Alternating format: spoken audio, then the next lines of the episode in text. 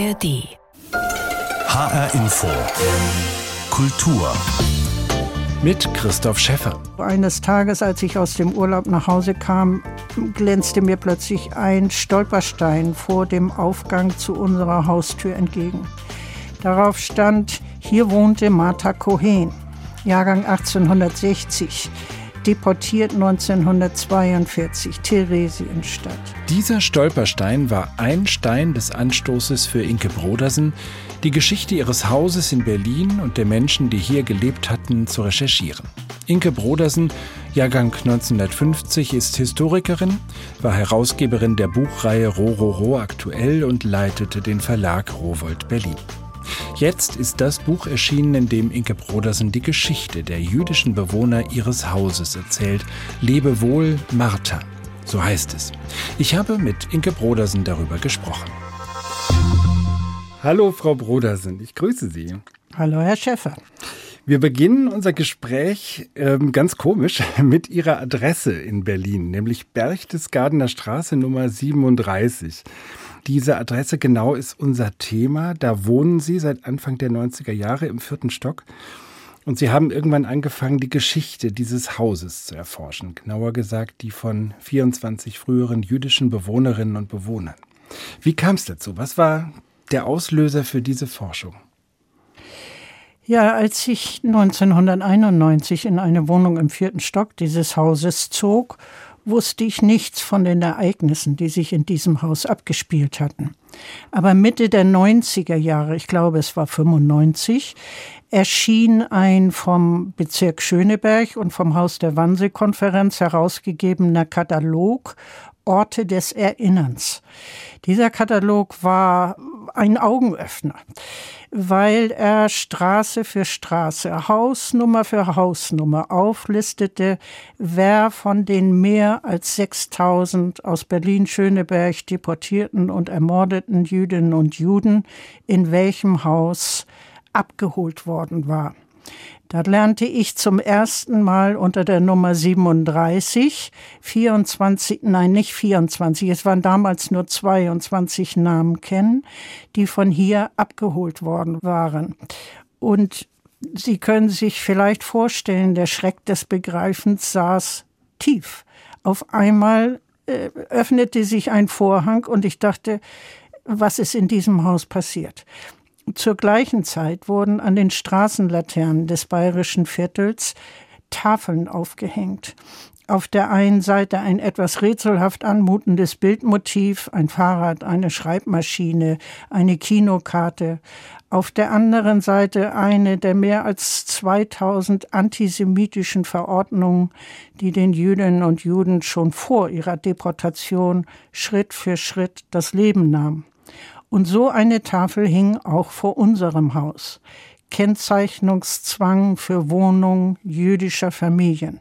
Das sind im Prinzip jetzt zwei Dinge, die Sie darauf gestoßen haben, dass Ihre unmittelbare Umgebung, das Haus, in dem Sie leben, aber auch der Stadtteil, in dem Sie leben, ein Ort war, an dem Verfolgung von Juden in der Nazizeit jeden Tag zu erleben und zu beobachten war. Trotzdem wusste man das ja zumindest abstrakt, dass dies eine Geschichte war, die sich überall in Deutschland so abgespielt hat. Warum hat es Sie, wie Sie sagen, so als Schock getroffen, dass es auch Ihr eigenes Haus war, in dem sich das so abgespielt hat? Ja, Sie sagen zu Recht abstrakt. Es ist ein abstraktes Wissen. Ich meine, ich bin Historikerin und habe auch viele Bücher über den Nationalsozialismus, auch Zeugnisse, auch Monographien, alles Mögliche gelesen. Und von daher wusste ich natürlich äh, ganz viel über, wie soll ich es sagen, die Hardware der nationalsozialistischen Verfolgung, mhm. die Todesmärsche, die Vernichtungslager, äh, die Knechtung, die Ausgrenzung. Aber es ist etwas anderes, wenn sie auf einmal mit Namen konfrontiert werden und zwar in dem Haus, in dem sie wohnen. Ich musste mich natürlich sofort fragen, wer war aus unserer Wohnung im vierten Stock von der Gestapo geholt worden und die Treppen hinuntergetrieben worden. Wer war das? Also es rückt ihn ganz anders auf die Pelle. Äh, sie werden auf einmal mit sehr irritierenden Fragen konfrontiert und die ließen mich auch nicht mehr los. Sie haben ein sehr beeindruckendes Buch über diese Menschen geschrieben, über ihr Leben, über ihre Träume, ihre Pläne, aber auch und vor allem eben über die Verfolgung, Vertreibung und Ermordung. Und Sie haben es geschafft, unglaublich viel in Archiven über diese Menschen herauszubekommen. Wie ist Ihnen das gelungen, die Menschen und ihre Geschichten so lebendig werden zu lassen?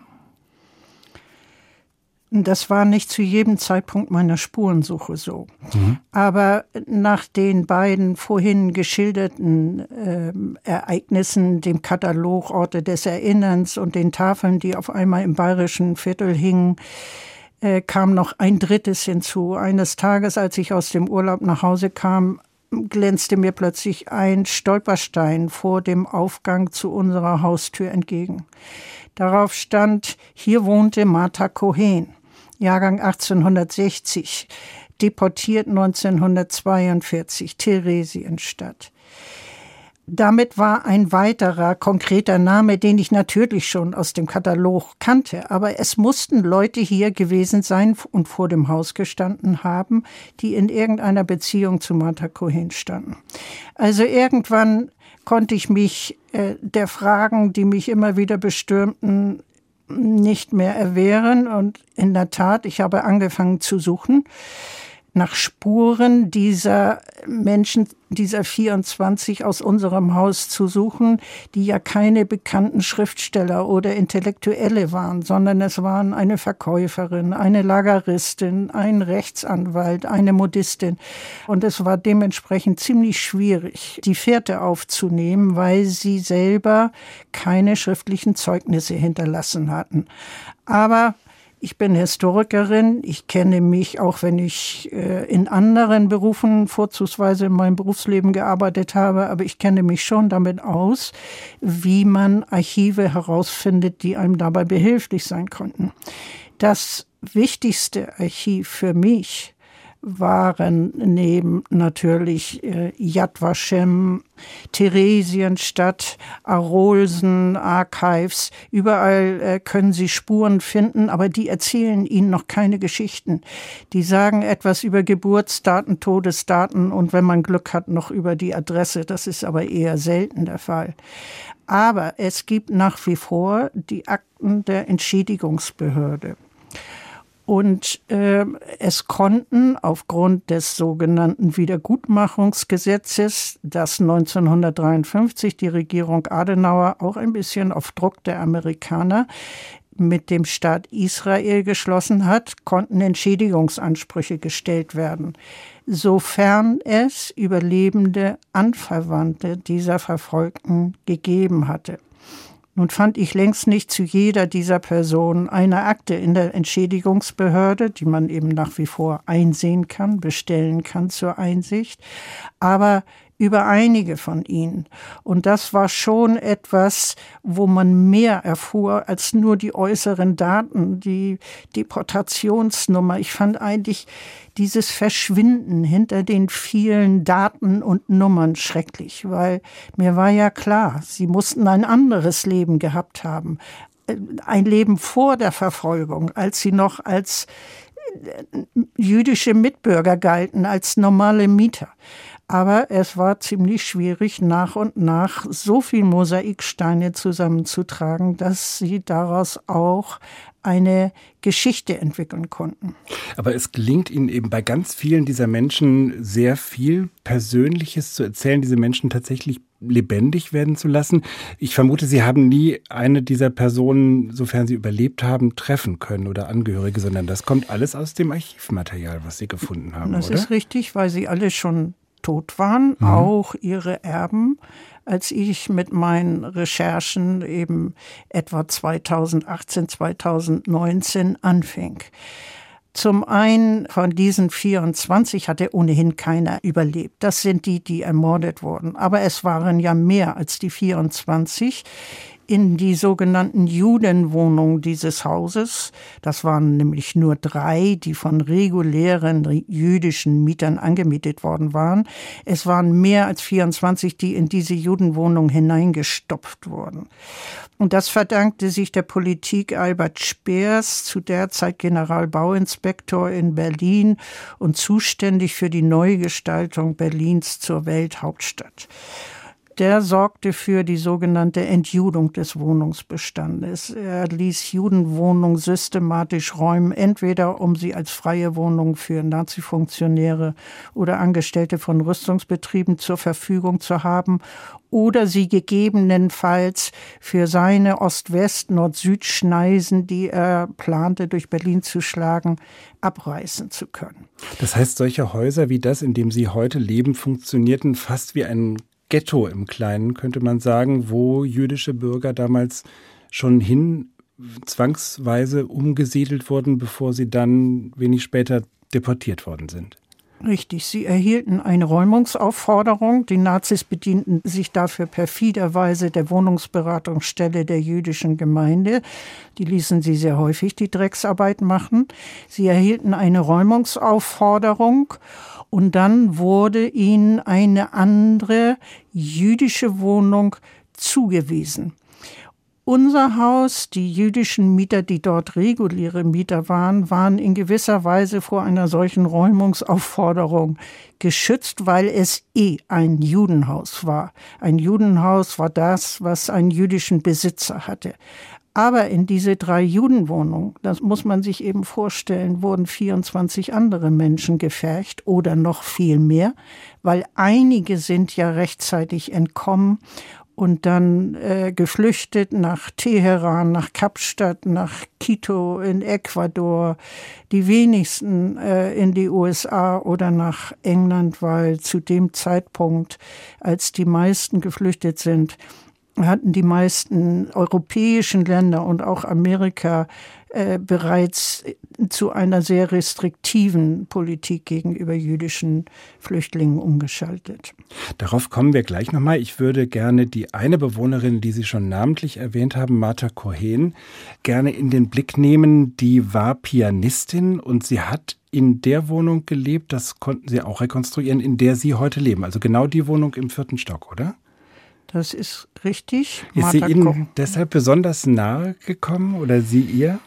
Na, Martha Cohen war nicht die einzige, die dann in dieser Wohnung war, sondern sie bekam zwei sogenannte Untermieterinnen zugewiesen, nämlich Bertha Sternson, eine sogenannte Lageristin laut ihrer Heiratsurkunde, und Clara Markus, ehemals eine Korrespondentin.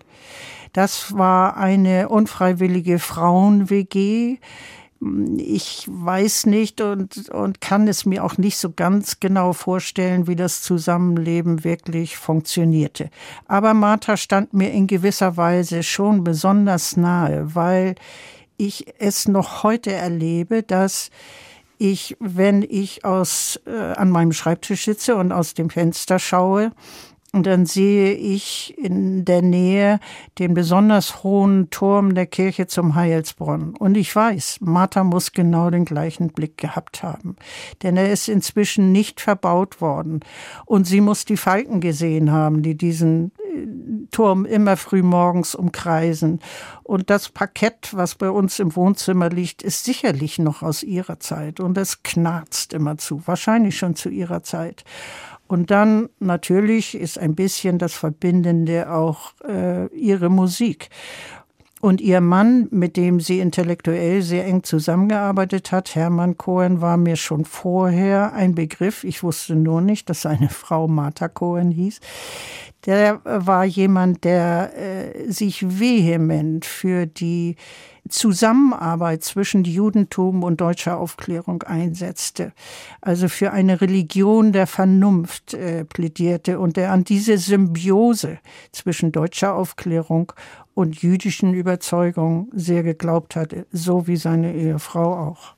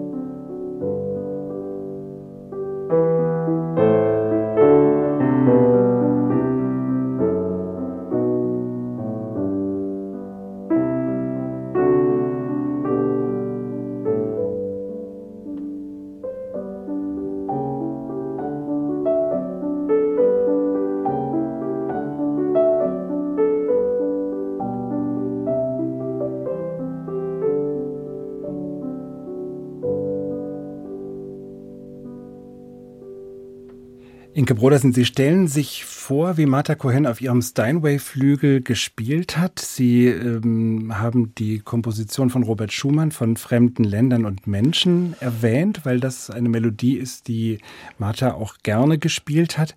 Wenn Sie sich heute vorstellen, ähm, dass all das in ihrer Wohnung mit dem knarzenden Parkett, mit dem ganz besonderen Ausblick so passiert ist, dass sie im Prinzip diese Wohnung über die Zeit hinweg mit Martha Cohen teilen. Was hat das für Sie verändert im Leben in diesem Haus, in dieser Wohnung? Ja, man kann sich dem gewissen Déjà-vu, was sich einstellt, also ist ein etwas anderes Déjà-vu, kann man sich gar nicht entziehen. Es ist so, dass Martha Cohen eigentlich bei mir wohnt, ständig, weil wo immer ich heute in der Wohnung hantiere, mich bewege, beispielsweise bei uns ist in dem sogenannten Berliner Zimmer, was das größte Zimmer in der Wohnung ist, die Küche eingerichtet. Das war sicherlich zu Marthas Zeit nicht der Fall. Aber sofort denke ich darüber nach, was genau war denn in dieser Wohnung? Hat hier Bertha Sternson mit ihren armseligen Habseligkeiten, die sie noch hatte, als sie aus ihrer Wohnung in Wilmersdorf äh, geworfen worden war, hat sie in dieser Wohnung gelebt?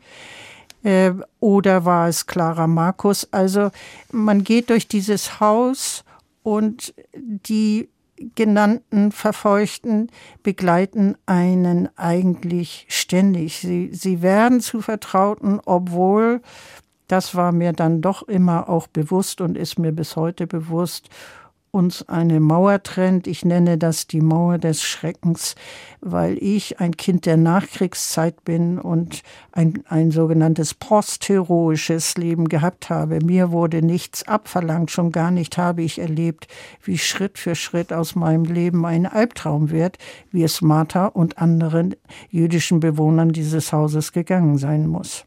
Und beeinträchtigt das in irgendeiner Weise Ihr Leben in der Wohnung, in dem Haus, dass Sie das Gefühl haben, hier hängt der Schrecken eigentlich noch in jeder Ritze?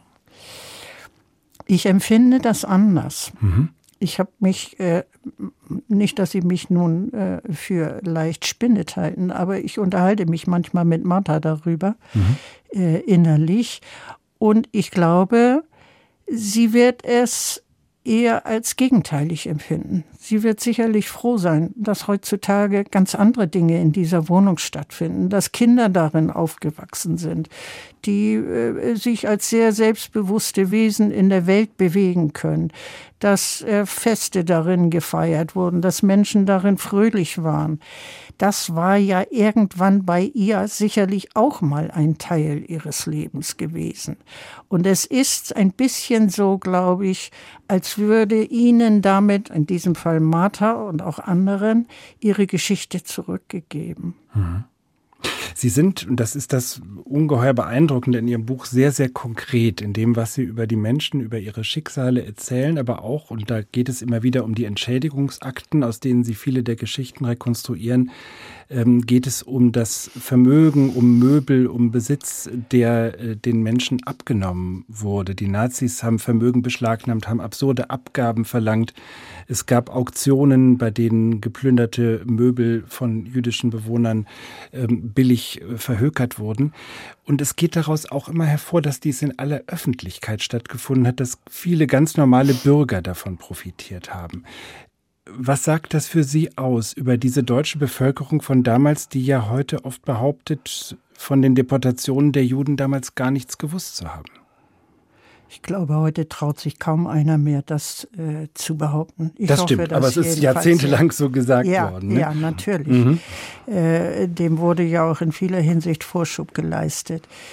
Also natürlich, die Berchtesgadener Straße war einerseits eine Art, vielleicht ist der Ausdruck zu flapsig, aber eine Art Hotspot äh, der Deportation. Also wir waren ja nicht das einzige Judenhaus in dieser Straße, sondern zwei Häuser weiter gab es eins, gegenüber gab es zwei.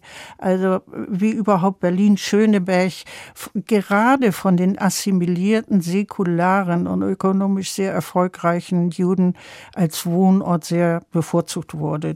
Die Wohnungen, auch eine, in der ich heute wohnte, waren für damalige Zeiten von sehr hohem Sehr komfortablem Standard, Zentralheizung, Bad in der Wohnung, Fahrstuhl und so weiter. Ja, auf der anderen Seite muss ich sagen, in unserem Haus war ja ein Großteil der Mieter sogenannte, waren sogenannte arische Mieter. Das heißt nicht jüdisch. Also ich weiß es nicht genau, die, wie sich wirklich die arischen Mitbewohner des Hauses verhalten haben, weil natürlich hat keiner von denen darüber geredet. Aber dass sie zum Teil Nutznießer waren des Verschwindens der Juden, das kann man ja erkennen, ich habe in der Grundbuchakte des Hauses im Grundbuchamt gesehen, dass sich bereits eine sogenannte arische Besitzerin hatte vormerken lassen für 5000 Reichsmark war sie quasi schon Besitzerin des Hauses. Sie rechnete offensichtlich nicht damit, dass der eigentliche Besitzer, der Rechtsanwalt Siegfried Kurt Jakob, je zurückkommen würde. Sie wusste nicht, dass er gar nicht deportiert worden war, sondern noch rechtzeitig untergetaucht war und in der Illegalität auch überlebt hatte. Aber vor den Mietern gab sie sich bereits als Eigentümerin aus. Sie haben für alle früheren jüdischen Hausbewohnerinnen und Bewohner den weiteren Lebensweg versucht zu recherchieren. Viele wurden deportiert in Ghettos, in Konzentrationslagern. Nur wenige konnten untertauchen oder fliehen. Und erschreckend ist dabei immer wieder, woran die Flucht scheiterte, trotz teuer bezahlter Visa. Und oft war es so, dass Einwanderungsländer oder mögliche Aufnahmeländer wie die USA oder England ganz restriktiv auch den Zuzug von verfolgten Juden aus Deutschland unterbunden haben. Wenn Sie heute darüber schreiben. Und wir haben gerade wieder eine Asyldebatte, die geführt wird über die Aufnahme von Flüchtlingen. Ähm, stellen Sie da auch politische Bezüge zur Gegenwart her? Sie deuten das im Buch an, aber sehen Sie Analogien? Sehen Sie da Bezüge? Hm. Ja, die sehe ich sehr wohl. Ich, ich erzähle deshalb auch an wenigen Punkten zwar nur Geschichten, von Flüchtlingen, die ich ehrenamtlich betreut habe. Das war in den 90er Jahren war das eine bosnische Familie, die von dem Roten Kreuz aus dem Inferno des äh, sogenannten Jugoslawienkrieges äh, gerettet worden war. Dann ab 2015 habe ich syrische, afghanische und äh, andere Flüchtlinge betreut und häufig äh, sehr intensiv betreut. Und man sieht sehr wohl, das, was ich schon von den jüdischen Entkommenen aus meinem Haus kannte, man kommt eigentlich kaum mehr richtig an. Selbst wenn man in Sicherheit ist. Der Lebensfaden ist Zumindest kann ich das für die jüdischen Bewohner meines Hauses sagen, die entkommen sind äh, ist gerissen. Mhm. Frau Brodersen, ich würde Sie gerne zum Schluss noch einmal nach Martha Kohn fragen, der Pianistin, die in ihrer Wohnung gelebt hat und nach der Sie das Buch Lebe wohl Martha benannt haben. Sie haben schon gesagt, dass Sie sich im Geiste mit ihr öfter unterhalten. Sie ist 1942 nach Theresienstadt deportiert worden. Wenn Sie die Chance hätten, Martha Cohen tatsächlich noch mal persönlich zu treffen, was würden Sie sie gerne fragen? Das ist eine ganz schwierige Frage, Herr Schäffer. Deswegen kann ich darauf kaum eine Antwort äh, geben, weil ich ja einmal eine bisschen ähnliche Situation erlebt habe, und zwar in Oxford ausgerechnet. Saß ich eines Nachmittags mit Freunden in, in einem Café und auf einmal sprach uns vom Nachbartisch ein sehr älterer Herr an auf Deutsch. Und er fragte, woher wir kommen. Und ich sagte, aus Berlin. Und da sagte er, ich bin auch aus Berlin gekommen. Er sagte das in etwas gebrochenem Deutsch mit dem Kindertransport. Und da musste ich an den Sohn des Eigentümers unseres Hauses, des jüdischen Eigentümers unseres Hauses denken, an Howard Stephen Grant, so nannte er sich später, der mit dem Kindertransport als Zwölfjähriger nach England gekommen war. Und eigentlich hätte ich diesen Mann, den ich in Oxford zufällig getroffen habe, ganz viele Fragen gestellt. Aber ich war wie gelähmt. Ich konnte das auf einmal nicht und vielleicht war es auch sogar gut so. Ich weiß nicht, ob er es ausgehalten hätte, ob ich es ausgehalten hätte. Auf jeden Fall hat er sich schnell verabschiedet. Wenn ich Martha noch einmal begegnen würde, vielleicht würde ich sie einfach nur nach entweder Robert Schumann oder nach den Falken um den Turm der Kirche zum Heilsbrunnen fragen. Inke Brodersen, ich danke Ihnen ganz, ganz herzlich für das Gespräch. Ja, gern geschehen. Ich sage nochmal den Titel des Buches Lebe wohl Martha, die Geschichte der jüdischen Bewohner meines Hauses von Inke Broderson ist im Kanon Verlag erschienen. Und das war HR Info Kultur. Den Podcast zur Sendung gibt es bei hrinforadio.de und in der ARD Audiothek. Mein Name ist Christoph Schäffer.